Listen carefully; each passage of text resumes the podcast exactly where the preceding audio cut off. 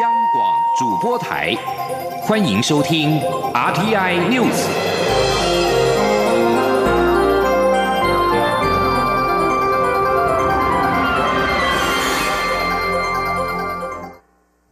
听众朋友您好，欢迎收听这节央广主播台提供给您的 RT News，我是张顺祥。首先把新闻焦点关注到是美中的贸易战。美中贸易新一轮的谈判没有结果，美国总统川普一号表示，将从九月一号开始对三千亿美元中国进口商品加征百分之十的关税。为了避免中国以拖代变，川普希望透过全面加征关税施压北京，促使贸易协商将尽快的完成。美中贸易谈判代表日前在上海的最新一轮谈判并没有取得重大的进展，美方代表无功而返。一天之后，川普透过了推特表示，从九月一号开始，对剩余的三千亿美元中国进口商品加征百分之十的关税，但是不包含已经加征百分之二十五关税的两千五百亿美元的商品。担忧新一轮关税可能会引来中方惩罚性关税的报复，美中贸易战火战难交袭。纽约道琼工业指数立即由红翻黑，下挫四百点。华尔街股市一号也是全面的重挫，众多零售股大跌。美国四大零售贸易团体齐声警告，此举将有损消费者采购，进一步提高售价，并且限制雇佣。而美国总统川普宣布对中国商品加征新的关税，全球股市卖压沉重。台北股市今天开盘也是重挫，盘中跌幅加重，下跌超过两百点，一万零六百点失守。股王大力光也跌破了新台币四千元的关卡。而现在是台湾时间中午的十二点两分，目前台北股市是下跌了一百八十三点，指数暂时来到一万零五百四十八点，成交金额是一千一百七十一亿元。元。美国总统川普一号突袭式的宣布，对三千亿美元中国进口商品加征百分之十的关税。台北市电脑工会理事长，也就是和硕董事长童子贤今天表示。川普再出新招，并不意外，而且未来会随着谈判的进展而起伏不定，已经成为常态。而台场在先前关税措施当中，已经是逐步的调试，重点应该聚焦在长期的产业链移动。吉林央广记者谢嘉欣的报道。尽管外界预期美中贸易战可能会在明年美国大选前有个结果，不过双方谈判进展时好时坏。美国总统川普一号突然在社群媒体发文，宣布将对三千亿美元中国进口商品加征百分之十关税，使得贸易战再显波澜。科技部二号举办策略高峰圆桌会议，邀请产业大佬共商未来四年的全国科技发展计划。台北市电脑工会理事长和硕董事长同。此前会前受访时，对于美洲贸易战的最新变化表示并不意外，因为过去两年双方贸易摩擦已不断在世人面前显现，未来到美国大选前也会随着谈判进展而有变化，可能临时取消关税，也可能加剧，起伏不定将成常态。他说：“你非常明显的看到这个现象，就是那是起伏不定啊，天天这个跟着他打转，可能会没完没了。”所以，台湾的产业，台湾的在国际间有不同的地方设点，或不同的地方开拓市场的厂商，自己要注意这样子的现象。童子贤表示，台湾已在先前几波关税措施中逐渐调试，大家应把重点放在长期的产业链如何发展与移动，这才是影响深远的地方。他并提到，随着中国大陆少子化、人工成本高涨，国民所得过去二十年成长了十倍，也使得很多中国当地厂商外移。贸易战只是触发这个议题。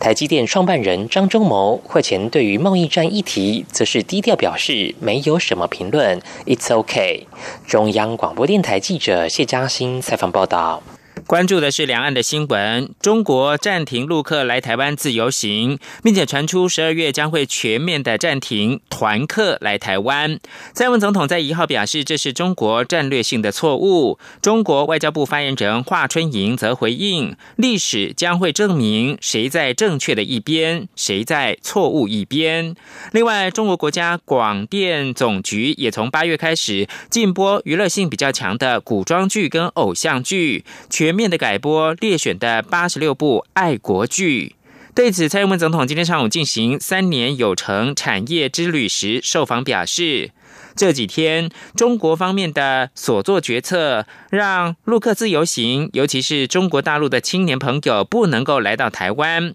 加上对于娱乐性节目的限制，是战略上非常大的错误，不需等到历史证明。总统说：“中国方面的一连串的错误的决策啊，呃，让人感到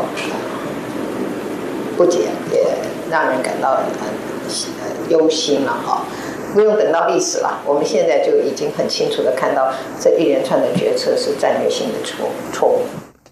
同样跟两岸议题有关的是，在呃体育的部分，有关中华民国滑冰协会停办二零一九亚洲国际花式滑冰经典赛台北站的争议，经过教育部专案小组调查之后，认为确有违反法令、章程及妨害公共利益的情形，而且情节重大，依照国体法第四十三条对该会处以警告，并停止部分的补助，同时撤免秘书长吴义德的职务。记者江昭伦的报道：中华民国滑冰协会停办二零一九亚洲国际花式滑冰经典赛台北站，引发外界哗然。教育部组专案小组介入调查整个停办过程争议，并在二号由教育部体育署副署长林志宏出面说明调查结果与相关处分。林哲宏指出，经调查，国际滑冰总会 （ISU） 确实在征询协会同意后，才将赛事改由香港滑冰协会主办。但滑冰协会对外发布讯息，却前后说辞反复，误导社会大众，徒增社会纷扰，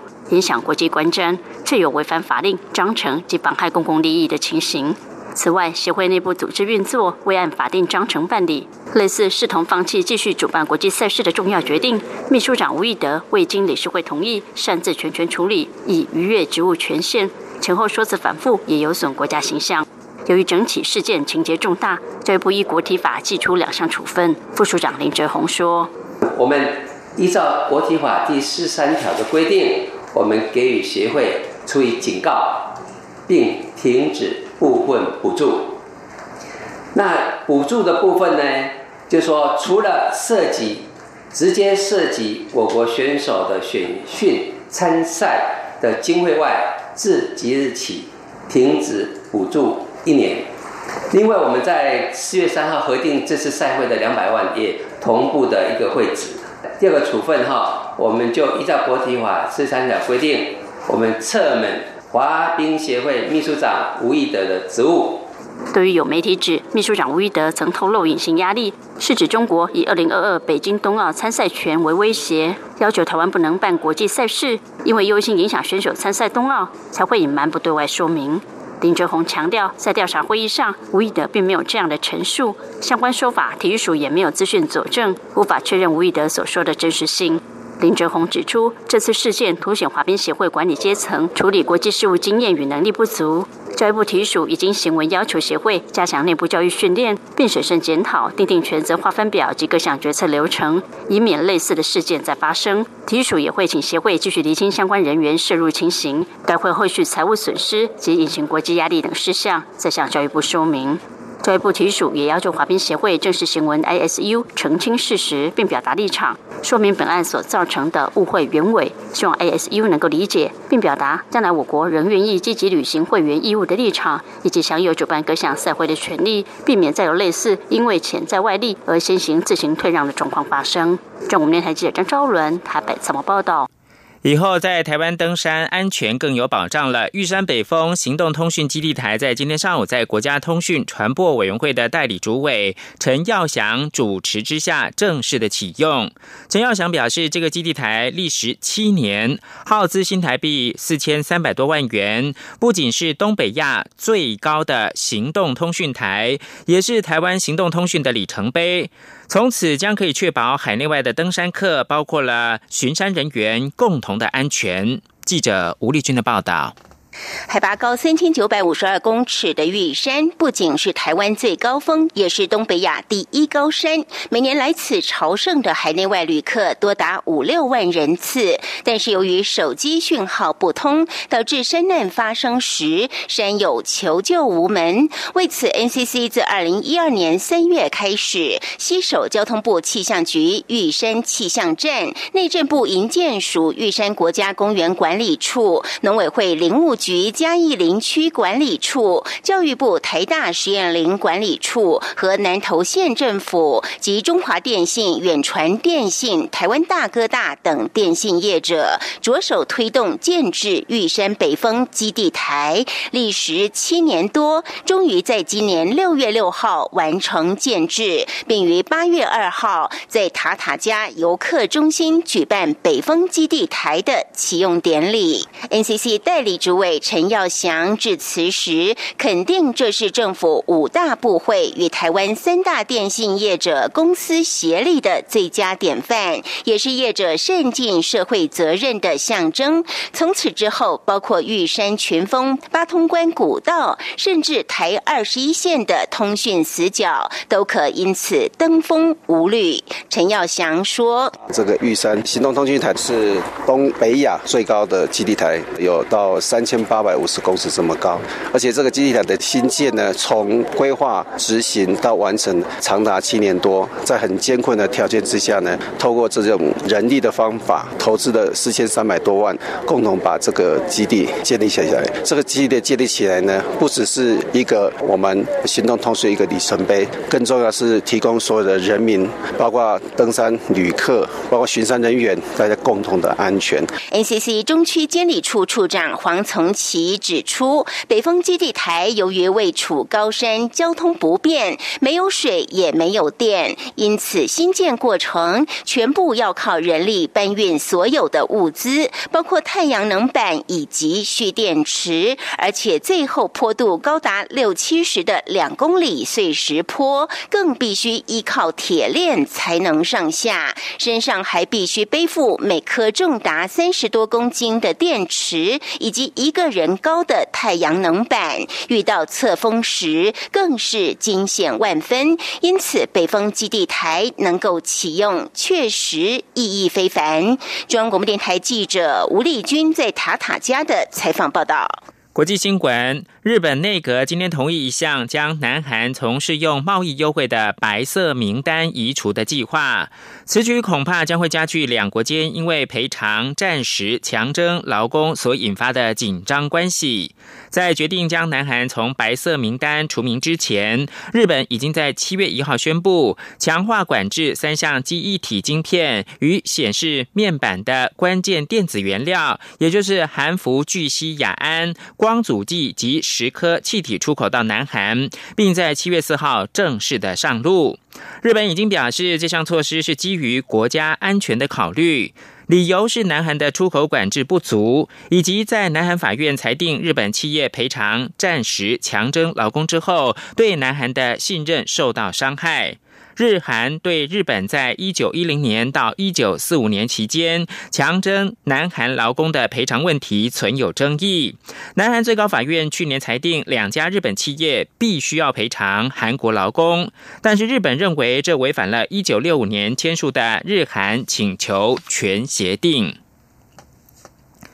继续把新闻焦点关注到是北韩再射不明的发射体。两名美国官员一号表示，北韩已经再度发射不明的发射体。初步的资讯显示，这次的发射体跟平壤当局过去八天来两度试射的短程弹道飞弹类似。至于希望重启和北韩去核化会谈的美国总统川普，在离开白宫前往俄亥俄州被问到这个问题的时候，则是淡化北韩的发射行径，表示他。并不会担心，因为北韩试射的飞弹是非常标准的短程装置。川普表示，他仍对谈判保持的开放的态度。在此同时，南韩的军方表示，北韩是在今天凌晨的两点五十九分跟三点二十三分，从北韩的咸镜南道省朝向东海，也就是日本海，发射不明的短程发射体。南韩合同参谋本部则是说，他们正在监测可能有更多的发射情况，并且保持准备的状态。以上新闻由张顺祥编辑播报，这里是中央广播电台。稍后请继续收听新闻。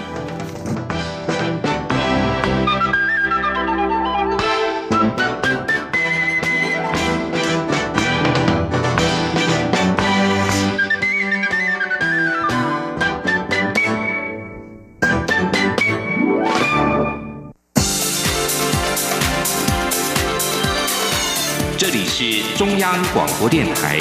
台湾之音，欢迎继续收听新闻。欢迎继续收听新闻，我是陈怡君。接下来提供您一连串的选举方面的消息。时代力量创党成员之一的立委林长佐昨天抛出震撼弹，宣布退党。林长佐今天接受广播专访时表示，他离开的原因是党内路线模糊，立委提名策略不明，应该团结抗中势力，才能够打赢二零二零选战。至于台北市长柯文哲筹组台湾民众党，是否会分散时代力量的票源？林长佐则说，实力不必太没自信，应该赶快把路线讲清楚。记者郑玲的报道。林长佐一号因党内路线纷争宣布退出时代力量。二号上午，林长佐接受广播专访，被问及是否接受未留，林长佐说他不会后悔退党。若是几年后党的路线跟他的想法一致，一通电话就回去。但现在真的是互相拉扯。林长佐说他不满的是决策会议迟迟不表态，总统候选人支持蔡英文总统，立委提名策略又不明确，全部跟过去一样要交由党代表大会讨论。但距离。投票日只剩五个月，这样的态度他不能接受。我认为支持蔡英文就是，呃。基于总统是两岸国防外交的这一个职权的立场，所以我们认为支持蔡英文最能符合国家利益。但是我们还是会继续监督他。嗯，这一句话是一个很清楚，大家看得懂。那他那党中央一直坚持说，嗯，例如说还要看民调，那个民调哦，我们有一些科粉的重叠度，我我不太相信说这个，我我不太能够接受这种说法。好，这是第一。对于区域立委提名，林长佐也说，他过去多次表达，为了团结抗中势力，时代力量。应与友党协调合作，共推候选人，但实力仍坚持美区提名。如此一来，抗中势力分散，根本不可能获胜。至于民进党是否有要他入党，林长佐说，许多民进党的朋友有打给他，但都是安慰他比较多。主持人也问到，台北市长柯文哲筹组台湾民众党，外界认为会分散时代力量票源。林长佐说，建议柯文哲说明组党的愿景是什么，而不是拉一些蓝绿初选失利或退党的人加入就好。不过他也说，看到这么多柯粉变柯黑，代表时代力量也不用这么没自信，赶快把路线讲清楚。虽然最佳时机已过，至少在柯文哲决定要不要选总统前，要清楚表态。央广记者郑玲采访报道。到，立委林长佐宣布推出时代力量，并表态支持蔡英文总统连任。蔡总统今天被问到是否会邀请林长佐加入民进党时，总统表示，主要交给民进党中央依照决策机制来决定。对于近日许多的绿营人士也有意阻挡，是否担心冲击选情？总统则重申，不管是台湾派还是中华民国派，他希望能够集结最大的团结力量。记者欧阳梦平的报道。时代力量爆发路线之争，立委林长佐宣布退出时代力量，并表态支持蔡英文总统连任。蔡总统二号上午进行三年有成产业之旅时受访，被问到对此事的看法，总统表示他不合适评论时代力量的内部事务，但他特别肯定林长佐及时代力量立委洪慈庸都是非常认真、非常优秀的人才，也希望他们能继续努力。至于是否邀请林长佐加入民进，进党以及民进党未来与时代力量的关系，则交由党中央决定。他说：“至于嗯，民进党跟时代力量将来要啊做什么样的共同的努力啊，嗯，或者有什么样的合合作的方式啊，那我想我们的党中央哦，会呃依循我们的决策的机制哦来进行沟通跟决策。另外，台北市长柯文哲宣布阻挡并使用蒋渭水当年创立的台湾民众党名称。蔡总统之后在脸书上说明原住民族证明二十五周年时，文中引用了蒋渭水的“台湾是台湾人的台湾”，被解读是提醒柯文哲对于两岸的态度要有更明确的表述。对此，蔡总统表示：“台湾当然是台湾人的台湾，加上这几年在外交上的努力，以及对于国际社会的积极参与。”及贡献，现现在国际社会都认为台湾是一个可以一起打拼的伙伴，所以说台湾是世界的台湾也不为过。至于继柯文哲阻挡后，包括前台南县长苏焕智、独派一边一国也都有意阻挡，是否担心冲击明年大选的选情？总统表示，他身为总统或是总统候选人，就要结合最大的能量，不论是台湾派、中华民国派或是中华民国台湾派，都要团结起来，一起面对挑战，共同守护主权与民主。中央广播电台记者欧阳梦平在台北采访报道。再来看到的是台北市长柯文哲，在他宣布阻挡之后所引发的一些政治效应。柯文哲今天受访的时候说，林长佐退党，这跟他有什么关系？主要是因为实力的内部政策鬼打墙。至于何时会和前红海董事长郭台铭见面，柯文哲回答，也要看郭台铭是否愿意会面。记者王维婷的报道。台北市长柯文哲筹组台湾民众党，引发政治效应。立委林长佐宣布退出时代力量。实力的立委洪慈庸虽然选择留下，但也表示，如果本土力量分裂，造成亲共势力复辟，他就会义无反顾离开时代力量。外界认为林长佐退党是因为不满时代力量可能会和柯文哲合作。对此，柯文哲二号表示：“这跟我有什么关系？”他说：“时代力量内部政策摇摆不定。”林长佐说：“鬼打墙就是他的心声。”柯文哲说：“林长佐跟我很好的，你们要晓得。我我不，他主要是这样的。我跟他谈过好几次，你知道他们自己整个时代力量哦，政策摇摆不定，然后里面有各种想法。包括这个大绿小绿，到底他们要怎么做？他们所以他，我讲他，他公开讲那个鬼打墙，那个就是他的心心声。这是整个时代力量内部的政策在鬼打墙。包括已经退出国民党的台北市议员钟小平、前新北市议员李婉玉都有意与台民党合作。柯文哲说，阻党是仓促起义，现在什么都没有准备，党章党纲才刚要开始写，等到规则定好之后再来烦恼。他也表示，没想到内政部把阻党的消息放出去，还说申请文件不是机密，政府纪律这么烂，还理由一大堆。前红海董事长郭台铭的发言人刘幼彤表示，最近台北市政府顾问蔡碧如密切与他联系。媒体追问柯文哲何时会与郭台铭会面，柯文哲表示，见面是两个人的事，也要看人家要不要见他。而针对高雄市长韩国瑜说，柯文哲将以台民党主席的身份参选总统，柯文哲说，不要猜测柯文哲的行为，柯文哲很难猜测。他说：“你可以预测，但过段时间就会发现自己错了。”柯文哲表示：“民主政治是说服的过程。如果是蔡英文总统继续做，会怎么样？如果是韩国瑜做，会怎么样？两党总统参选人要说服民众，他们不是草包或菜包。”但是柯文哲说：“目前为止，坦白讲，个人感觉毛毛的。”中央广播电台记者王威婷采访报道。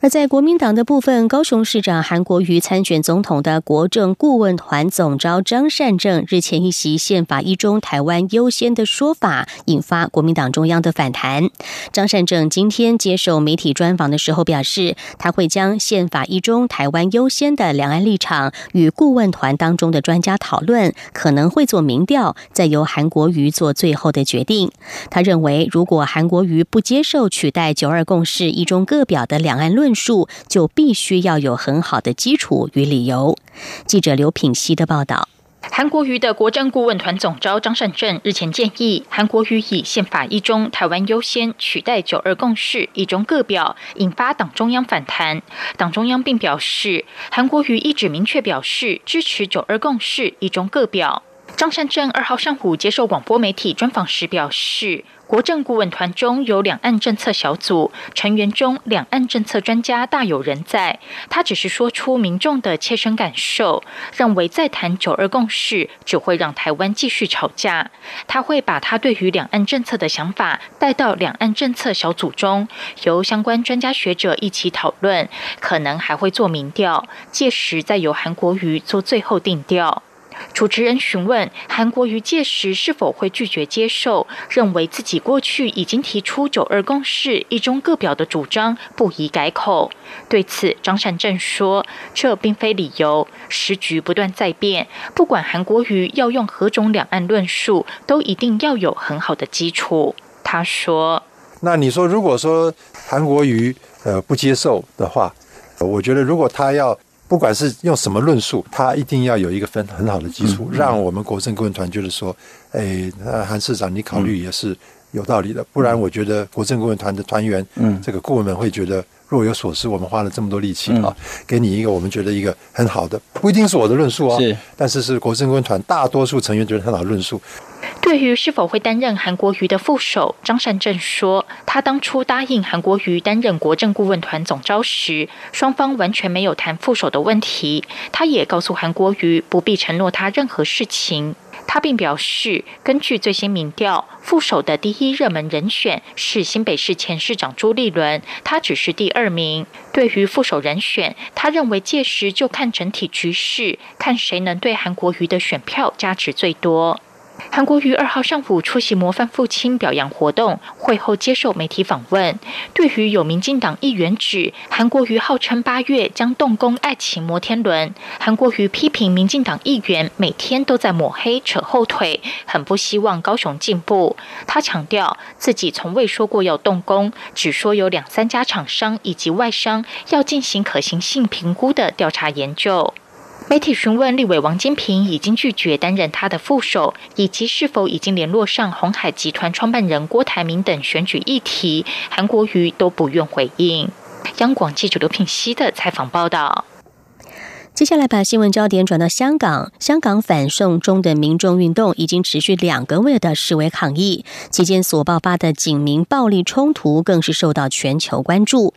面对冲突，港府至今并没有出现退缩迹象，而中国解放军驻港部队并在七月三十一号公布一段宣传影片，展现了武装部队在香港镇压抗议的演习。这也是中国武装部队至今最强烈的一次公开表态。法新社报道，美国总统川普在一号被问到这场危机时表示：“香港动乱是香港和中国之间的事，他将采取一种不干预的态度。”至于美国国务卿蓬佩奥七月二十九号在谈到香港近来的示威游行时，则表示希望中国能做正确的事，尊重与香港的有关协议。而反送中的运动也直接影响了香港民众投票的意愿。香港政府一号公布临时选民登记册，新登记选民共有三十八万六千人，这创下主权移交以来的新高。总选民达到四百一十一点九万人，其中十八到三十五岁占了百分之四十八，十八到二十岁的手头族占了五点八三万人。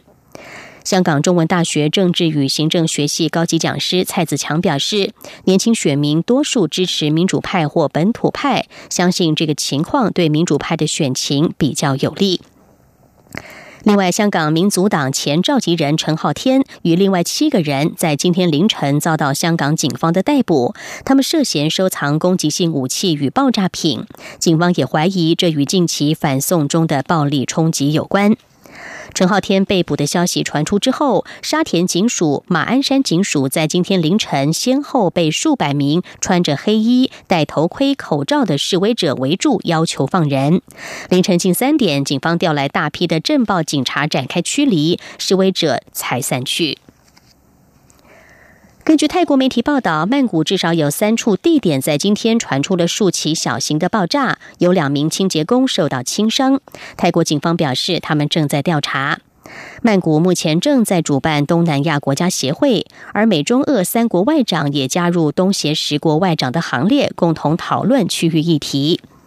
第五十二届东协外长会议七月三十一号在曼谷登场，泰国是今年东协轮值主席国。另外，八月一号、二号也会进行东协区域论坛、东协加三外长会议以及东亚峰会等会议。新闻最后来提供您台风的消息，要前往日本九州地区的听众朋友要特别注意。中央气象局今天表示，原本位于关岛东北方的热带性低气压，今天上午增强为今年第八号台风范斯高，对台湾天气没有影响，但是将朝着日本九州方向前进，预计八月六号的时候会影响日本九州一带。以上 T N News 由陈怡君编辑播报，谢谢收听，这里是中央广播电台台湾之音。